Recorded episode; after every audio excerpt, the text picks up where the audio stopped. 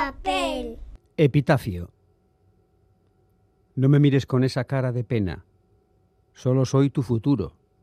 Y yo, además, ya he superado lo peor.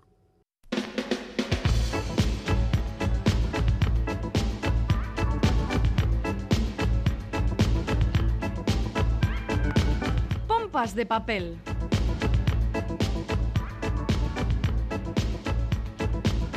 Nueva edición de Pompas de Papel y la verdad es que últimamente no nos cansamos de hablar de premios. Galder Pérez, Caixo, compañero. Iñaki Calvo Caixo, compañero, pues sí, sí, sí, seguimos con galardones porque se ha entregado el Premio Nacional de Narrativa y por segundo año consecutivo la distinción ha recaído en una obra escrita en galego. Hay que ver. Se trata de la novela As malas mujeres de Marilar Alexandre. Destacar la presencia de dos representantes vascas en el jurado del premio, la escritora Luisa Echenique y la académica de Euskalcha India Miren Azcárate. El año pasado el Nacional de Narrativa fue para la novela Virtudes e Misterios, escrita por Jesús Fraga, redactor de la sección de cultura del diario La Voz de Galicia.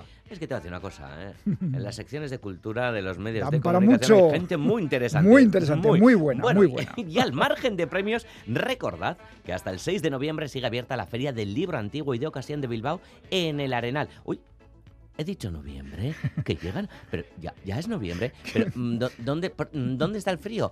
O sea, por No. favor, noviembre, ven de verdad. No, no, eh, nada de frío, pero llega noviembre, Galder. Este Pompas de Papel es el último de un mes de octubre extrañamente caluroso. Eso digo yo. Con estas temperaturas no se puede hacer mucho ejercicio, así que aprovechad para leer, que es una actividad que cultiva la mente y no desgasta el físico. O haced un poquito de ejercicio y luego ya pues descansáis leyendo. ¿Que no sabéis qué leer? Pues eh, prestad atención a las recomendaciones del equipo pompero formado por Félix Linares, Chani Rodríguez, Ane Zabala, Quique Martín, Iñaki Calvo. Roberto Mosó, Begoña Yebrago y Saldelanda Basso y Galder Pérez. Eh, ¿Todos ya en su sitio? Pues empezamos. Iñaki, no me abraces, que hace mucho calor.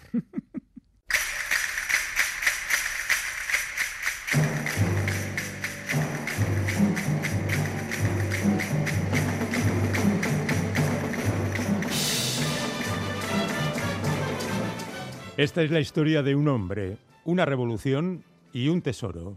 La revolución fue la de México, en tiempos de Emiliano Zapata y Francisco Villa. El tesoro fueron 15.000 monedas de oro de a 20 pesos de las denominadas Maximilianos, robadas en un banco de Ciudad Juárez el 8 de mayo de 1911. El hombre se llamaba Martín Garret Ortiz, y todo empezó para él la mañana de ese mismo día, cuando oyó un disparo lejano. ¡Pam! hizo, seguido de un eco que fue apagándose en la calle. Y después sonaron otros dos seguidos. ¡Pam! ¡Pam! Dejó sobre la mesa el libro que estaba leyendo, La energía eléctrica en la moderna explotación minera, y se asomó al mirador apartando los visillos. Parecían tiros de fusil disparados a dos o tres manzanas de allí, a un par de cuadras, como decían los mexicanos. Al cabo de un momento sonaron otros, esta vez más cerca. Sobre los tejados de las casas bajas y chatas se levantó una columna de humo, primero gris y luego negro, que la ausencia de viento mantenía vertical en el azul cegador de la mañana. Ahora el tiroteo era más nutrido, tornándose un chisporrotear de estampidos. Pam, crac, crac, pam, pam, crac, pam. Así sonaba, y el eco volvía a multiplicar el ruido. Era un crepitar intenso, semejante al arder de madera seca que parecía extenderse por todas partes. Ya empezó, se dijo excitado. Ya los tenemos ahí.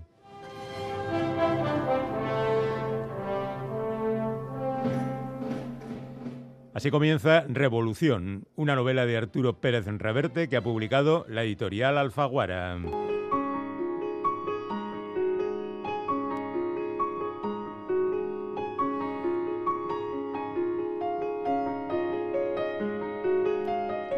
Soy consciente de que hablar de un libro de Arturo Pérez Reverte es hablar de algo más que de un libro, fundamentalmente porque el autor se ha ido labrando con los años una imagen de polemista que le sirve para vender libros, pero distorsiona lo puramente literario de estos a favor de las cuestiones más urgentes por las que es preguntado recurrentemente en las entrevistas que concede durante la promoción de sus títulos y por sus artículos semanales que abundan en el retrato de un periodista de trinchera más que en el de un escritor de Torre de Marfil.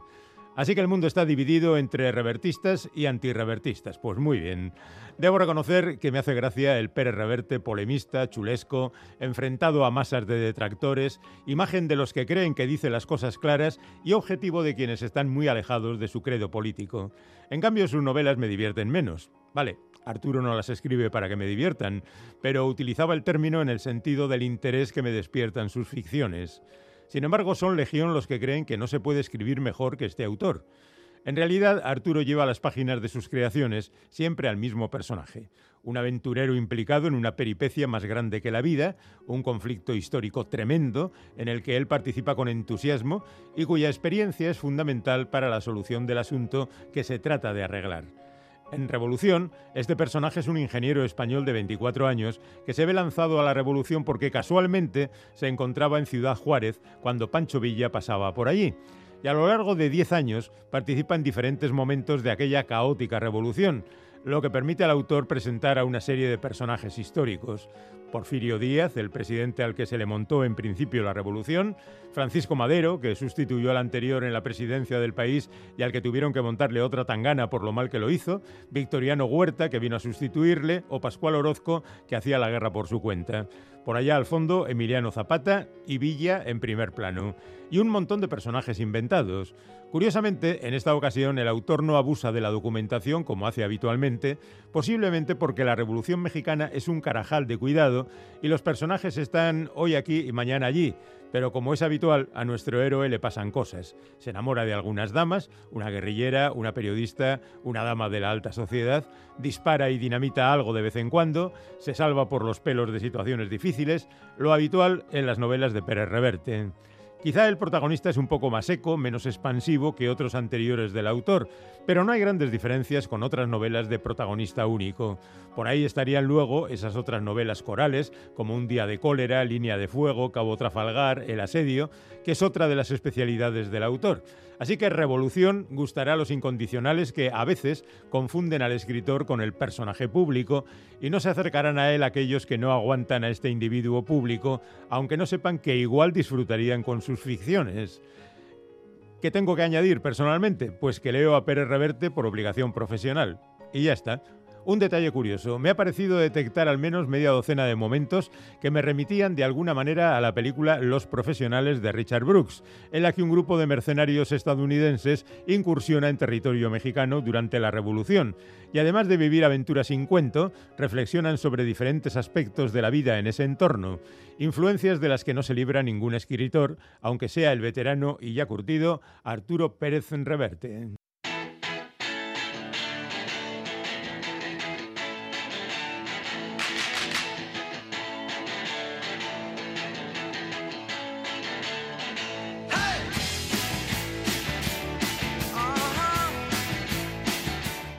Más libros en pompas de papel, los que cada semana trae bajo el brazo, a veces colgando del hombro en una bolsa, nuestra compañera Chani Rodríguez. Chani, ¿qué tal, compañera? Hola, pues muy bien. ¿Hoy cómo vienes? ¿Con ellos bajo el brazo o en bolsa?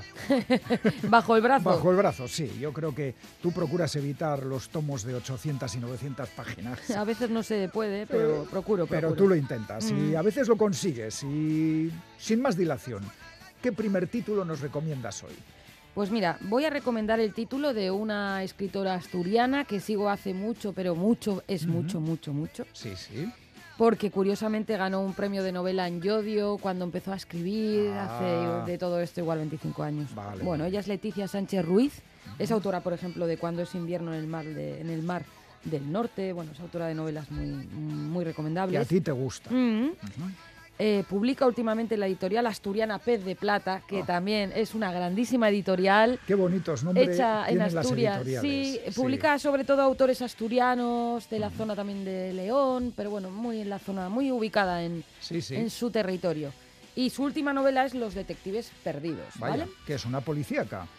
Tiene, tiene algo de. que Incluso es una. varias veces policíaca, mira, te cuento. Vale. Andrea Cosano, la novia del detective, ves que sí, Sí. Andrea Al- uy, Alfredo Casares Biel, ha desaparecido. Mm. Una mañana no estaba en la cama y faltaban un par de abrigos del armario. ¿Por qué? Pues bueno, porque el amor se acaba y ella mm, se fue y dejó ahí al, O eso es al lo que detective, parece. O eso es lo que parece.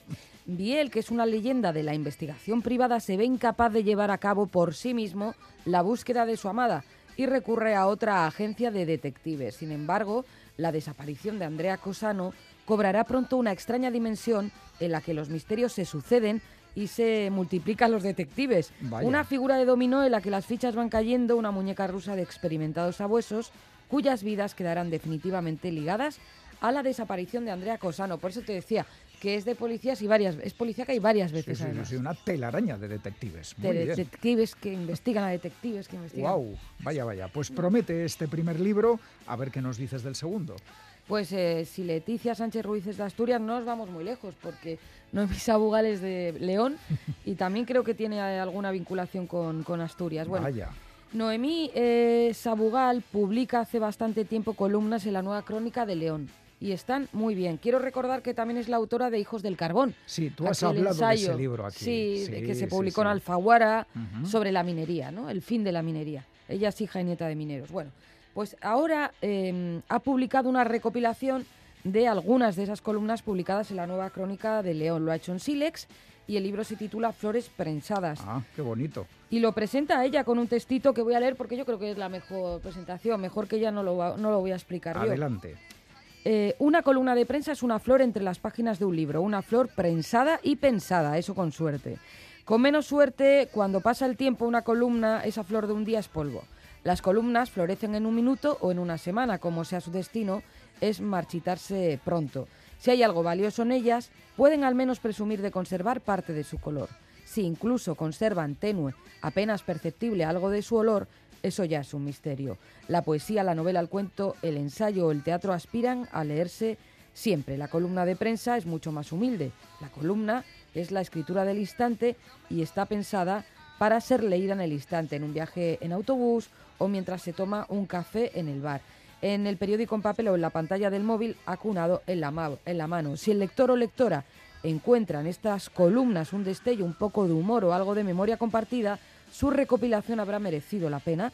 No son las flores frescas que fueron, de ahí el título de este libro, Sí. pero tal vez mantengan algo de interés de las figuras detenidas en los viejos mosaicos. Qué preciosa descripción de las columnas de prensa. Pues nos Así es. apuntamos este libro de Noemí Sabugal y ahora lo que viene, pues no sé si tiene mucho que ver con columnas de prensa. No, pero mm, no estaría muy lejos del periodismo porque ha ganado el segundo premio de no ficción eh, que concede la editorial Libros del Asteroide. Entonces, como estamos en narrativa de no ficción, no suelen estar las cosas muy lejos de, de la crónica. ¿De qué habla el libro? El título lo deja muy claro. A ver. 14 de abril. Lo firma Paco Cerdá, ya hemos dicho que lo publica Libros del Asteroide. A ver, el libro es un mapa de historias mínimas. La de Emilio, el transeúnte, la de Cándida, la pescadera, la de Teresa, la anarquista, el telegrafista Pamies, o Antonio el jornalero, Francisco el manifestante o el militar Eduardo. Todos ellos son tan protagonistas del 14 de abril como Alfonso XIII, el conde de Romanones, Alejandro de Rux o Francesc Macià. ¡Ay, la República! La República, eso es. eh, bueno, Paco Cerdá reconstruye la llegada de la Segunda República desde que los primeros rayos del tren traen, del día, perdón, traen las primeras dudas y miedos, las cargas policiales represivas, las reuniones de alto nivel hasta que la noche destierra un rey, cierra un ciclo político e inunda las calles de vítores y de lemas. Un solo día de la historia de España en el que caben, como en una tragedia de Shakespeare, todos los sentimientos, la ilusión de las masas, el miedo de la familia real, claro, la ansiedad de los presos, la ambición por el poder, la lealtad a unas ideas, la esperanza colectiva y el dolor de unas víctimas olvidadas. Pues una fecha para la historia, efectivamente. Avalado por el premio de no ficción. Sí, de sí. Libros del asteroide. Y ahora otra de, digamos, de género negro eh, con una protagonista muy, muy peculiar y reconocida en lo literario. Eso es, es, es, es reconocible como trasunto ahora de personaje de ficción y yo creo que conocida porque vamos a hablar de un superventa, se Sí, puede sí. decir así, el David eh, Safier, Sí. que recibió aquí en Bilbao la pluma de plata hace unos años y yo le entrevisté en Ah. San Mamés. Mira, en San Mamés. Sí, en Letras y Fútbol, hace también algunos años, muy simpático Qué la verdad. Qué bien, qué bien. A ver, ¿qué nos presenta? Eh, Mrs. Merkel, la segunda parte ya. Sí. El caso del, del jardinero enterrado que vuelve a publicar eh, Seis Barral. Eh, Mrs. Merkel es, es, sí, sí, es Angela es Merkel. Angela Merkel. Es Angela Merkel, es que la... ya, no, ya no está en la política, entonces se puede dedicar a estas Eso cosas. es, la ex canciller Sí. que ha sido capaz de enfrentarse a gente muy poderosa y tal.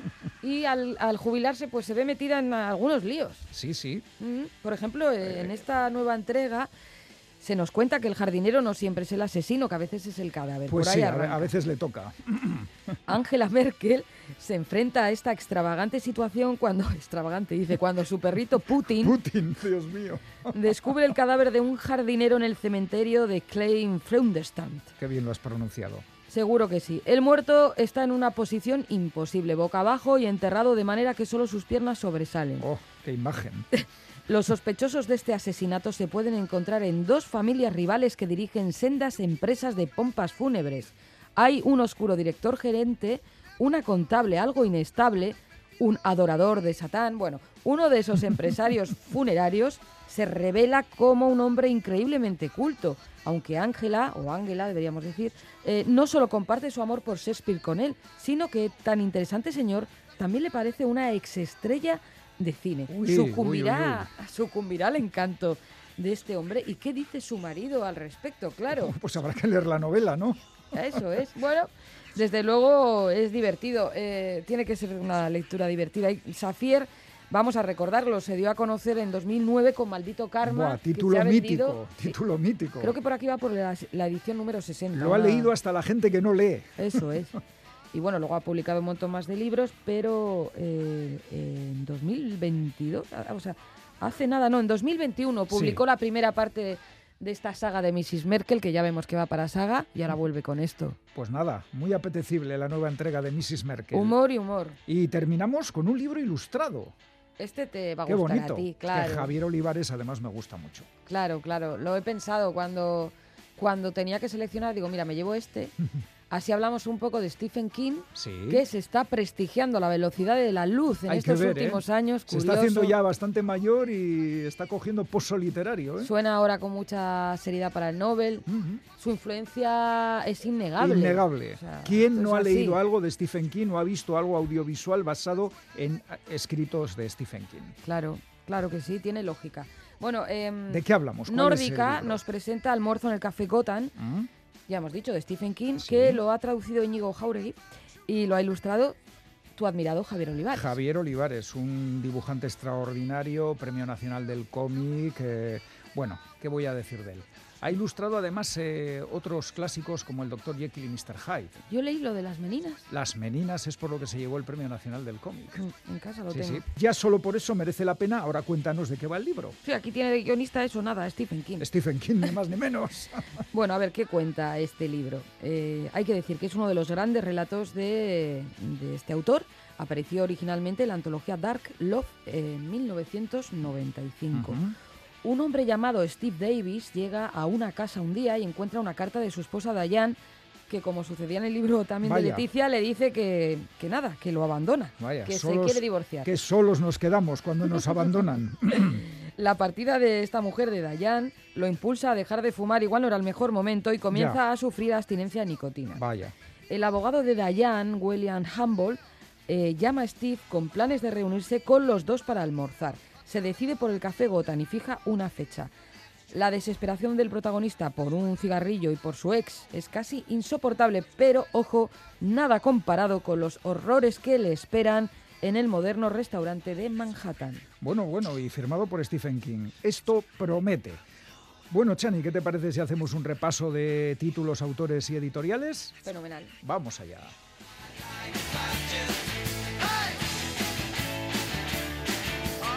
Los detectives perdidos de Leticia Sánchez Ruiz publica Pez de Plata. Intriga y detectives, muchos detectives en Asturias. Flores prensadas de Noemí Sabugal, editado por Silex. Columnas de prensa, un gran género literario. 14 de abril, de Paco Cerdá. Publica libros del asteroide, que además lo ha premiado. Evocando la Segunda República, igual más necesario que nunca. Mrs. Merkel, el caso del jardinero enterrado David Shafir, Seix Barral. Otra de la ex canciller, ahora detective.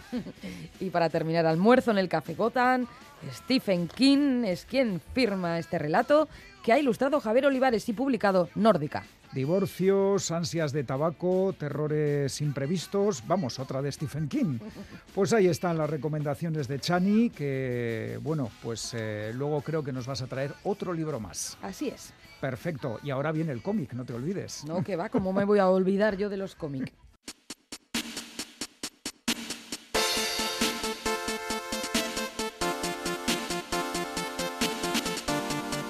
Gracias, Carlos Jiménez. Gracias infinitas por tu obra como guionista y dibujante, y en especial por la serie Paracuellos, la más importante del cómic para adultos en lengua castellana y que como todo en esta vida ha llegado a su fin. Tenía que empezar la reseña con este agradecimiento porque acaba de publicarse la novena y última entrega de este colosal ejercicio de memoria histórica desarrollado por Carlos Jiménez durante nada más y nada menos que 45 años. Las aventuras y sobre todo desventuras de los niños internados en los infames hogares del auxilio social franquista han quedado inmortalizadas en cientos de páginas y miles de viñetas dibujadas por Carlos Jiménez, que fue uno de esos niños y por eso lo que cuenta suena tan verídico y tan profundamente emocionante. No quedan adjetivos para elogiar la inmensa tarea llevada a cabo por este autor honrado e irreductible que, superada ya la barrera de los 80 años, escribe y dibuja desde hace tiempo su testamento vital y artístico. Y en este trayecto, el punto final a la serie Paracuellos es sin duda la etapa reina, la cima del Everest, aunque en este caso nadie hace cola para hollarla, porque nadie ha llegado tan alto como Carlos Jiménez. Lejos queda aquel año 1976 en el que publica la primera historia de los niños de grandes orejas y mirada triste en la revista Matarratos. Pero como no eran historias divertidas, le publican solo una y tiene que peregrinar de editorial en editorial hasta que una cabecera mítica, el Papus, le compra 30 páginas que ya tenía hechas, pero le advierten de que no quieren más. Y así las cosas, al otro lado de los Pirineos ocurre el milagro. La serie Paracuellos se publica con éxito en Francia, en la revista de humor Fluid Glacial, y su recopilación en un tomo gana en 1981 el premio al mejor álbum en el Festival de Angoulême. Desde ese momento, Carlos Jiménez pudo continuar la serie sin problemas, aunque con interrupciones temporales, porque como él mismo reconoce, había tantos temas que quería dibujar, tantas cosas de las que quería hablar, tantos asuntos de los que quería opinar, Además de Paracuellos, Carlos Jiménez ha firmado otros cómics extraordinarios, como la tetralogía sobre la Guerra Civil 36-39, Malos Tiempos, o las series Barrio, Los Profesionales, Rambla Arriba, Rambla Abajo, España Una Grande y Libre y Pepe. Todos trabajos magníficos, pero por encima de todos, Paracuellos, y sus inolvidables protagonistas, Pablito, que tiene mucho de Carlos Jiménez, Gálvez, Peribáñez, Pollito, Adolfo, Sánchez, Piraña, Cagapoco, Pepinillo, los hijos de los rojos y los pobres, de las familias que perdieron la guerra y a los que el régimen franquista internó en los hogares del auxilio social para hacerles pasar hambre y miedo y educarles en el extremismo católico de la falange y la dictadura. Esfuerzo inútil, por cierto, pues aquellos niños luego se hicieron mayores y muchos de ellos ayudaron al retorno de la democracia en España. Esta novena y última entrega de la serie muestra a unos niños ya más crecidos, a punto de salir libres y volver con sus familias. Una espera sazonada con diversas pequeñas historias, dolor, lágrimas y alguna alegría. Es el final de la serie y otra vez un nuevo ejercicio magistral de memoria y narrativa. Para Cuellos, un hogar no es una casa, de Carlos Jiménez, publicado por Reservoir Books. No os lo perdáis.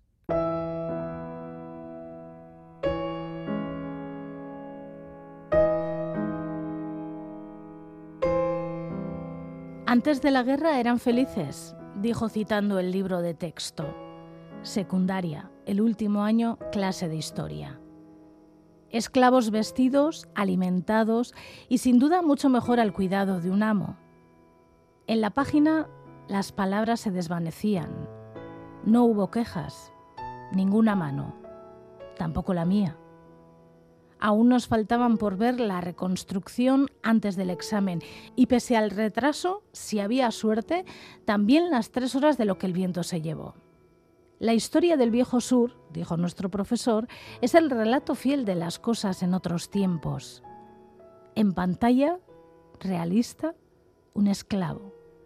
Labios gruesos y ojos saltón, la prueba y la burla del libro de texto, ficción que el profesor guardaba, como yo, en silencio. Este es un poema de Natasha Trethewey, estadounidense, que ha traducido Luis Ingelmo y que, como muchos de sus poemas, denuncian la idealización del pasado que une a sus recuerdos de infancia y vivencias.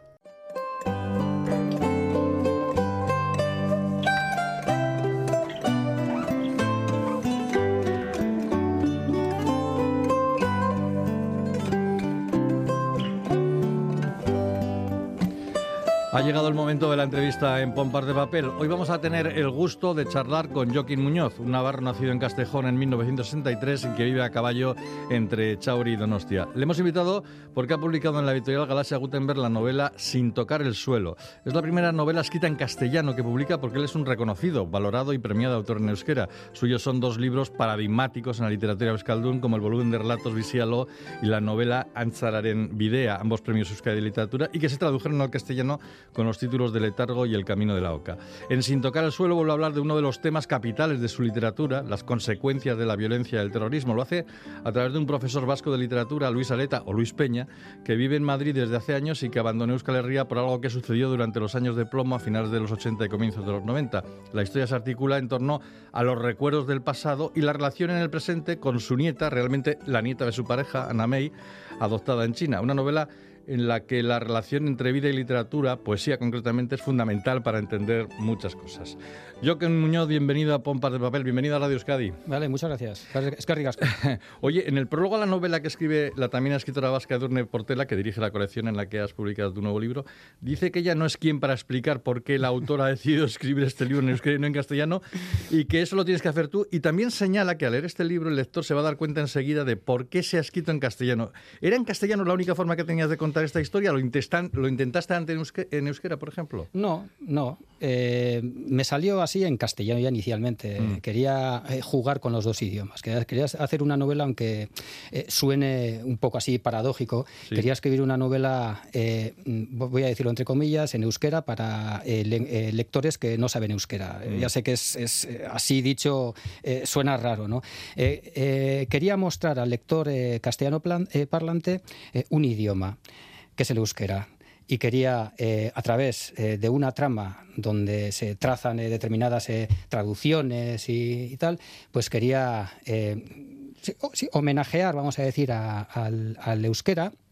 reivindicarlo, vamos a decir, como algo muy mío, que lo tengo muy dentro, y a la vez también un homenaje pues, a la literatura en general a través de determinadas lecturas que he hecho yo a lo largo de, de mi vida, ¿no? especialmente poesía. Esta novela, curiosamente, eh, puede ser traducida a cualquier idioma, excepto al euskera. Eh, claro, es que es, es complicadísimo, complicadísimo. Sí, es, eh, bueno, tal como has presentado la novela, es cierto, es una, es una historia donde es, central pues el, conflicto vasco y las, mm. y las consecuencias que ha tenido con el paso de los años, es decir, mm. esas heridas que nos han llegado a, cerrar, ¿no? Mm. Pero no es solo eso, eh, hablo sobre todo de, del idioma, ¿no? Mm. ¿Cómo puede llegar a ser el idioma el idioma de un país, vamos a decir, vamos a llamarlo así, el idioma de un país, eh, que se convierte en algo, en algo, en el eje, vamos a decir, de una persona que ha renunciado precisamente a ese país, vamos a decir que vamos a llamarle Euskal Herria, ¿no? Eh, refugiándose en su idioma, ¿no? Es una actitud como muy paradójica, muy, muy, muy extraña. Y, eh, alejándose del país, además. Y alejándose del país, ¿no? A través de determinadas, o a consecuencia de determinadas frustraciones, etcétera. quizás, bueno, todo todo escritor que escribe una historia siempre deja algo o mucho de él en esa historia. ¿no?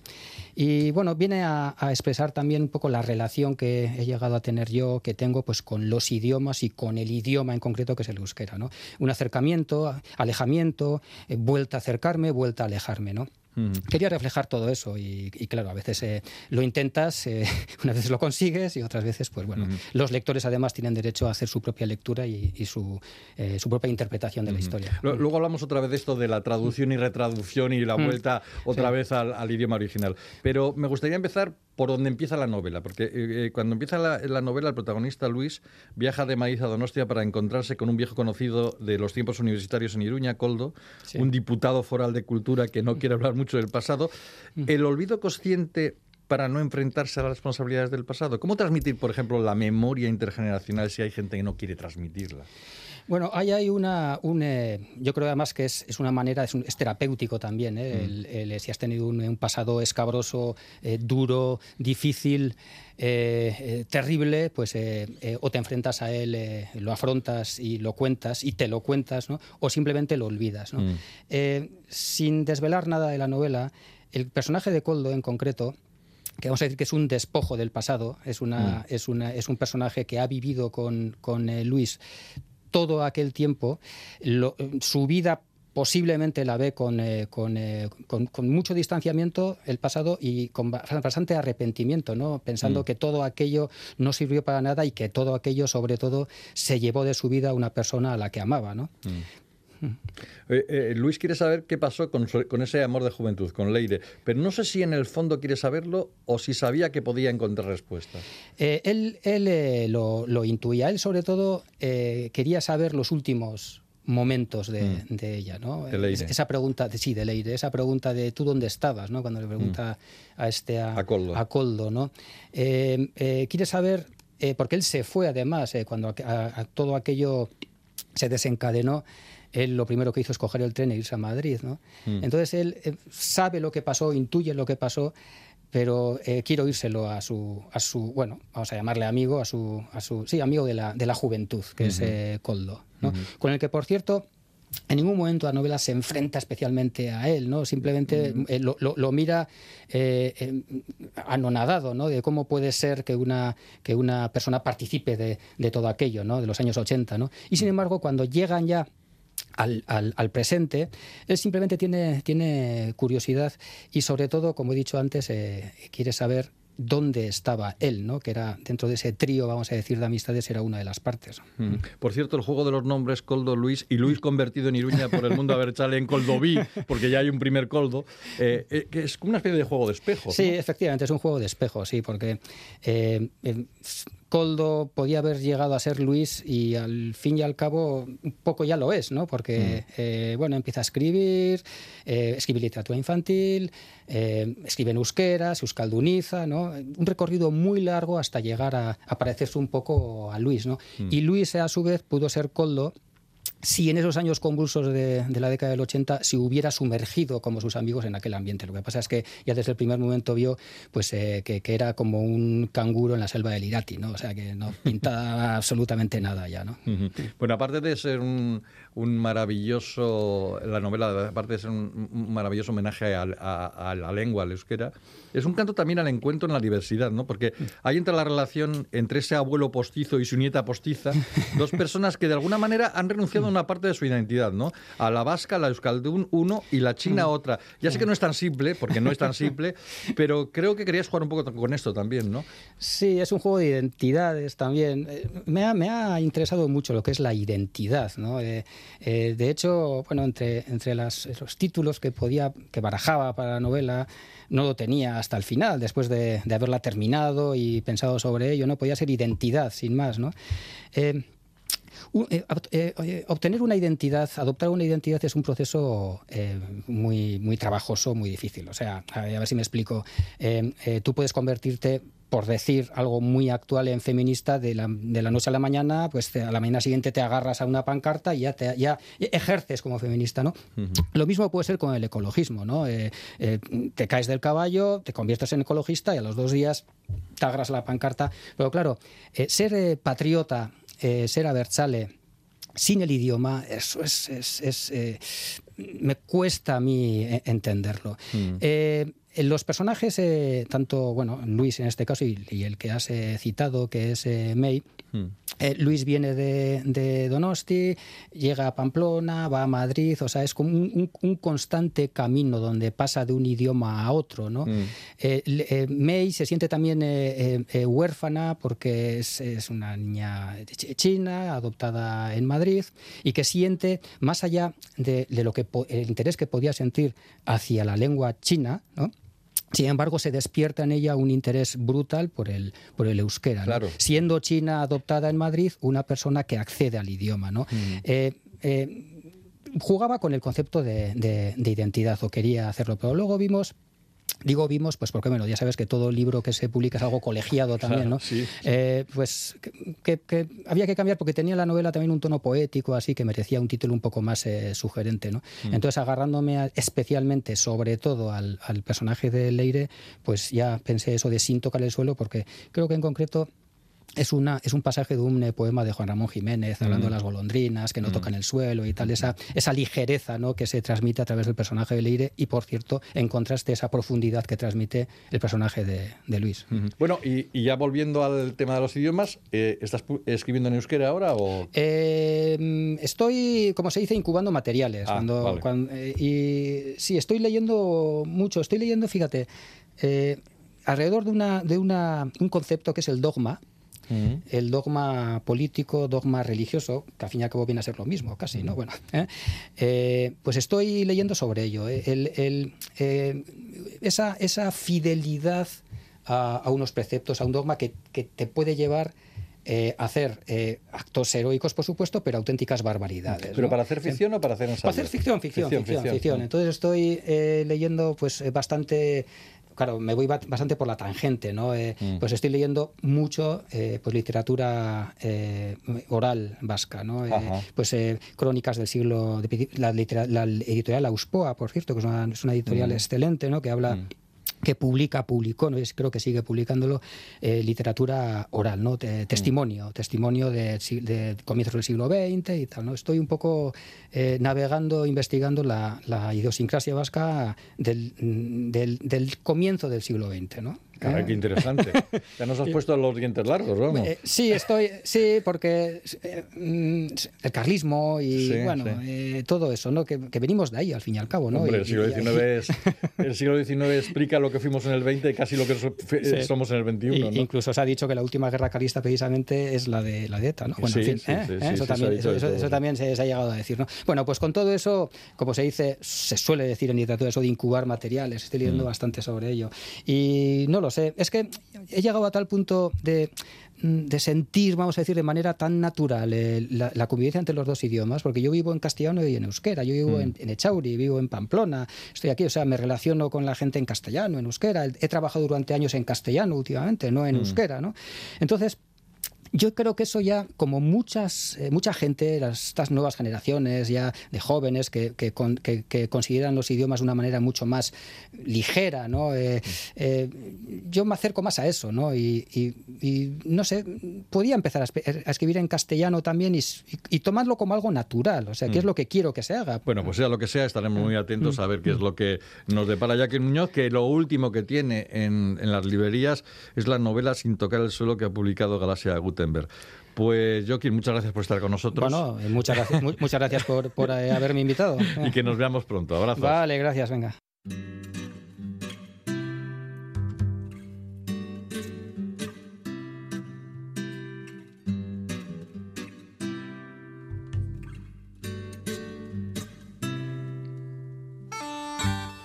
El local se llamaba Mi madre era una grupi y allí me había dejado caer por casualidad.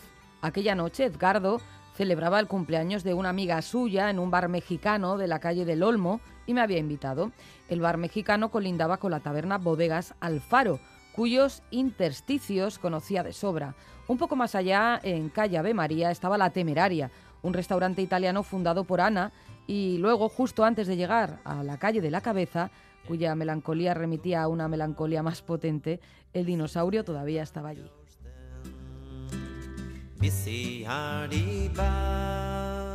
Así comienza la novela La ragazza andaluza, escrita por Alessandro Gianetti y publicada ahora sí por Sloper.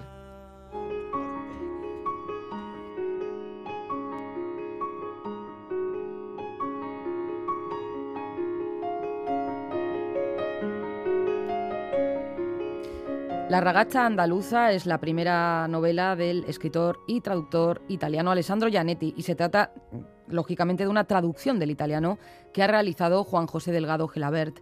Narrada en primera persona, la historia nos presenta precisamente a un traductor que sufrió la última crisis económica y que se recolocó en una empresa hotelera que contrata a traductores para ayudar a difundir las maravillosas descripciones de sus hoteles. El protagonista está en la treintena, llegó a Madrid por una importante traducción y continúa en la capital, a pesar de que ni él mismo puede explicarse muy bien por qué. Sobre su oficio, el narrador comparte interesantes reflexiones. El traductor permanece entre los bastidores del texto de origen y en apariencia está versado en la lengua del texto de llegada. Las acusaciones que es habitual dirigirles, por otra parte, se sustentan en banalidades difundidas, como por ejemplo la semejanza entre lenguas latinas y la posibilidad de entenderse siempre con gestos. En realidad, un traductor es un individuo que vive suspendido entre dos mundos y se siente hijo del primero y del segundo mundo, incomprendido tanto por el primero como por el segundo, pero locamente enamorado de ambos. También leemos, aprender una lengua extranjera es aceptar una impotencia y sumergirse en ella. Se cambia de país también por esto para sentirse de nuevo débil. El mundo es un lugar horrible cuando se es débil, pero se canaliza toda la energía de la que somos capaces para someterlo.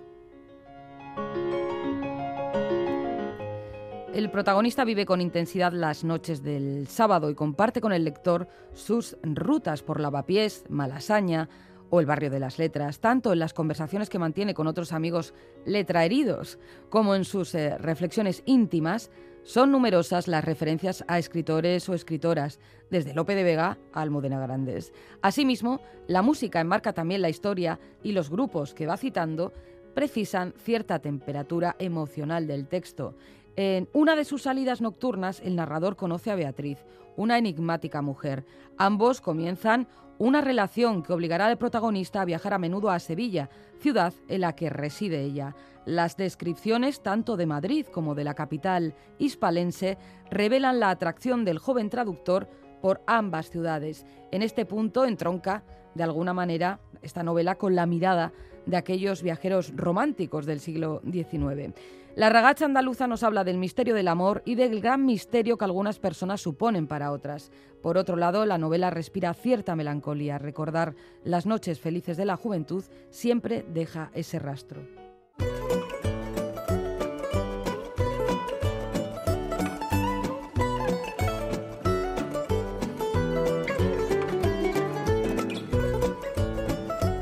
Tiempo para el concurso de pompas de papel. Las respuestas al enigma que nos planteó Bego Yebra los pasados 15 y 17 de octubre son estas.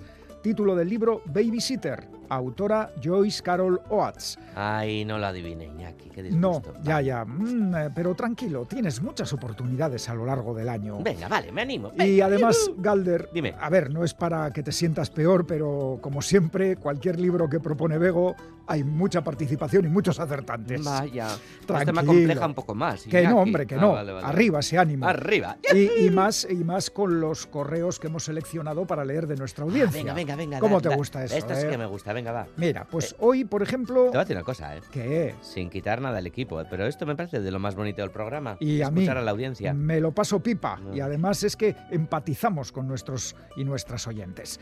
Inma de Donostia nos dice saludos a todas y a todos. Eh, esta vez os propongo como solución a Joyce Carol Oates, que también utiliza para escribir los seudónimos de Rosamond Smith y Lauren Kelly, novelista, cuentista, poeta, dramaturga, ensayista y editora estadounidense nacida en 1938. En 2011 recibió la National Humanities Medal, el más alto galardón civil del gobierno de Estados Unidos, y en 2012 el premio Stone de la Oregon State University. Eh, sus temas son muy variados, la pobreza rural, los abusos sexuales, las tensiones de clase, el afán de poder, la niñez y adolescencia de las mujeres y el terror sobrenatural. Eh, como así ocurre en su obra Babysitter, sobre un asesino en serie de niños, haciendo una crítica sobre el racismo y la violencia sexual. ¿Qué te parece? maravilla, Inma, Muy menudo bien, perfil, ¿eh? Sí, sí, hecho, sí. ¿no? Es que tenemos una audiencia. Fíjate, Josebe, desde Iruña.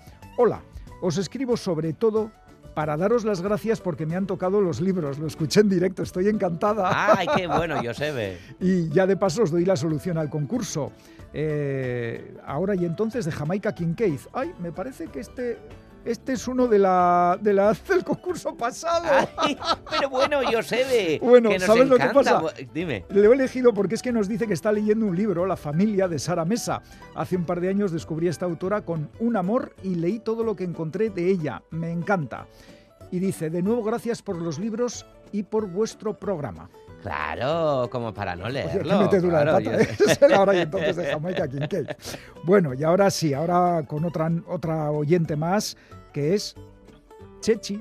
Chechi. Chechi. ¿Qué pasa, Chechi? A ver. Egunon Pompers pone, esta semana en lo que al concurso se refiere, eh, voy a lanzar una flecha al aire a ver si me acerco siquiera a la diana, ya que con las pistas de Bego, que yo creo que ha dado solo dos en lugar de tres, me he quedado como si no las hubiese dado. Lo único que me atrevo a responder es Babysitter de Joyce Carol Oates Toma ya, Chechi. por proximidad del resumen de la trama y fecha de publicación. Suerte. Y aquí va la otra parte del correo de Chechi. A ver, a ver. Y en la sección al menos un cómic a la semana, paréntesis, o mejor dos, o los que caigan, me quito el sombrero de esos, de esos hechos de papel de periódico que ponía Ibáñez a sus personajes cuando... Bueno, de esos.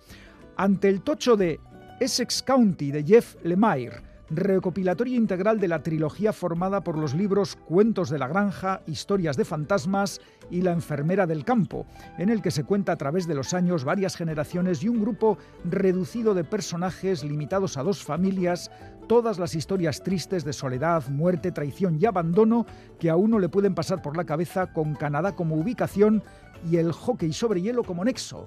A pesar de la crudeza de lo que se cuenta, el tomo es una delicia que no se puede dejar de leer y que te deja un mal cuerpo y un buen regusto a la vez, que bien vale arriesgarse a sufrir un poco y disfrutarlo. Urrengo astearte, nos dice Urrengo Chechi. arte, Chechi. Bueno, y ahora, ahora vamos con las fanfarrias, venga. que toca repartir, toca repartir premios. La- los premios a tres oyentes de Pompas que han acertado las respuestas, libro Babysitter, autora Joyce Carol Oates. El primer lote de libros es para Oh, Lara. Lander Pérez. de Galder Bas- Pérez, has dicho. Lander Pérez de Pérez. Basauri. Lander. Oh, Lara. El segundo lote de libros es para... No, no sé, abuelito, dime tú. Es que lo de Olara Gijón no me ha quedado bien, ¿no? Pues es para un veterano que le gustan mucho las fanfarrias, Andrés Castells de Barcelona. Y el tercer lote de libros es para. Rebeca Felipe de Urnieta. Sorionac a los tres, Lander, Andrés y Rebeca. Ha quedado flojo y rebu, ¿verdad? El tema fanfarria. Os ¿sabes recordamos que para participar en el concurso de pompas podéis mandar las respuestas a la dirección de correo electrónico pompas.eitv.eus. Y si queréis enviarnos una carta, una postal, lo podéis hacer a esta dirección: Pompas de Papel, Radio Euskadi, Capuchinos de Basurto 2, 48013, Bilbao. Y el concurso de pompas, el de esta semana, las pistas para acertar las respuestas, nos las da como siempre Bego Yebra. Suelta la manita, ñaki. Alto. Atención. Se buscan personas que leen, personas sin aleccionar, librepensadoras. Se buscan pomperos y pomperas. Porque aquí y ahora se regalan libros. Tres, tres libros, tres grandes historias y las pistas de mi mano.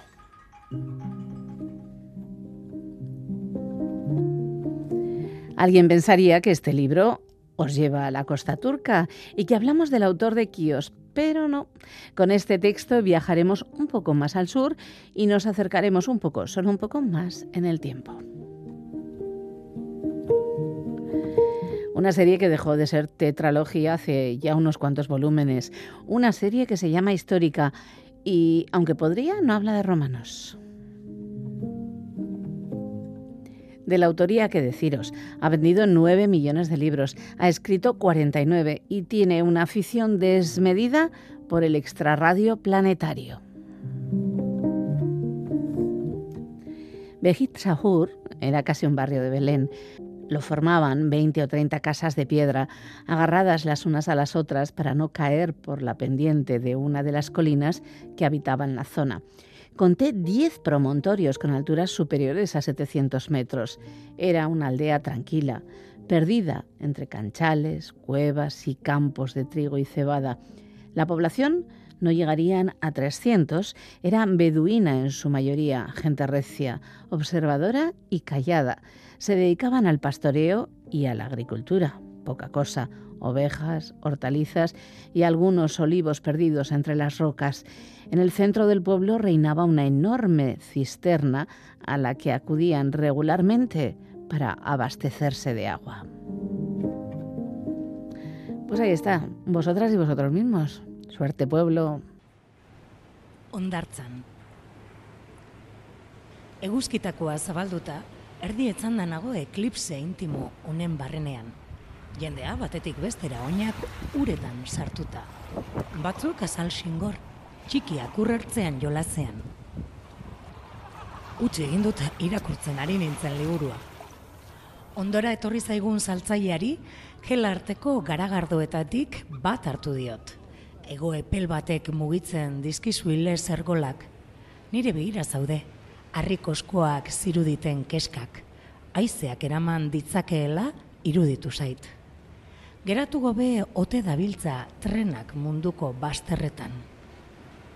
Askatuko alda goiko bizilagunekin dugun afera. Noiz tokatzen zaigu berogailuaren errebizioa. Lata zabaldu dut. Airean doa, azken beldurra. Nahikoa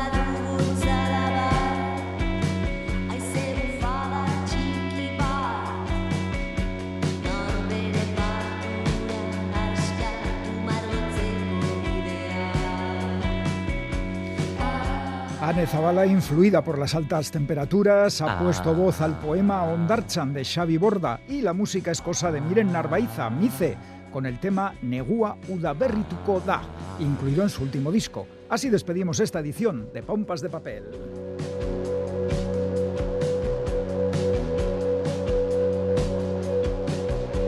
Haciendo los coritos. Si no habéis Ah, podido escucharla en directo, la tenéis en la página web de EITV y en la app EITV Nayeran. Pincháis en radio, vais a Radio Euskadi, Pompas de Papel y ahí están disponibles todos los programas de las últimas temporadas.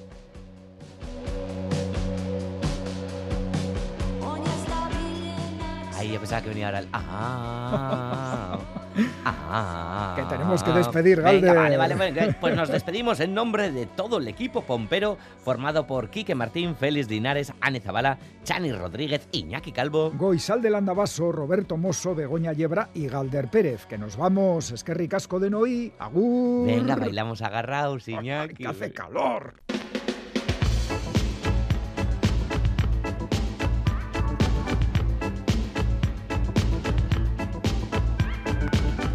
De papel.